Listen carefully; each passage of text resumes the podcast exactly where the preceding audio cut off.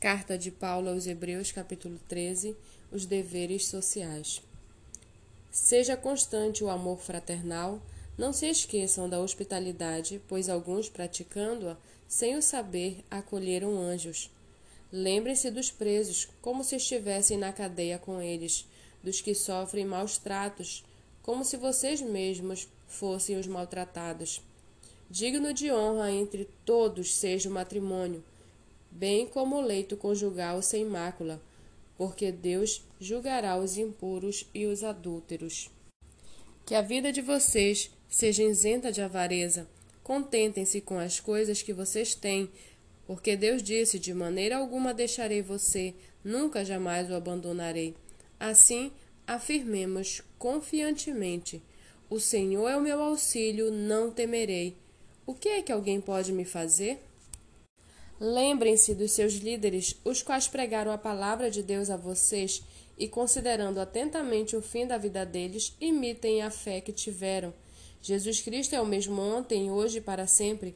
Não se deixe levar por, do, por doutrinas diferentes e estranhas, porque o que vale é ter o coração confirmado com a graça e não com alimentos que nunca trouxeram proveito aos que se preocupam com isso. Temos um altar do qual os que ministram no tabernáculo não têm o direito de comer, pois aqueles animais cujo sangue é trazido pelo sumo sacerdote para dentro do Santo dos Santos, como sacrifício pelo pecado, têm o corpo queimado fora do acampamento.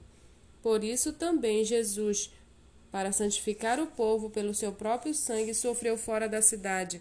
Saiamos, pois, a ele, fora do acampamento, levando a mesma desonra que ele suportou de fato, não temos aqui cidade permanente, mas buscamos a que há de vir, por meio de Jesus, pois ofereçamos a Deus sempre sacrifício de louvor, que é o fruto de lábios que confessam o seu nome. Não se esqueçam da prática do bem e da mútua cooperação, por de tais sacrifícios Deus se agrada. Obedeçam aos seus líderes e sejam submissos a eles, pois zelam pela alma de vocês. Com como quem deve prestar contas. Que eles possam fazer isso com alegria e não gemendo, do contrário, isso não trará proveito nenhum para vocês. Orem por nós, pois estamos certos de que temos a consciência limpa, querendo em todas as circunstâncias fazer o que é correto. Peço com insistência que vocês façam isso, para que eu lhes seja restituído o mais depressa possível.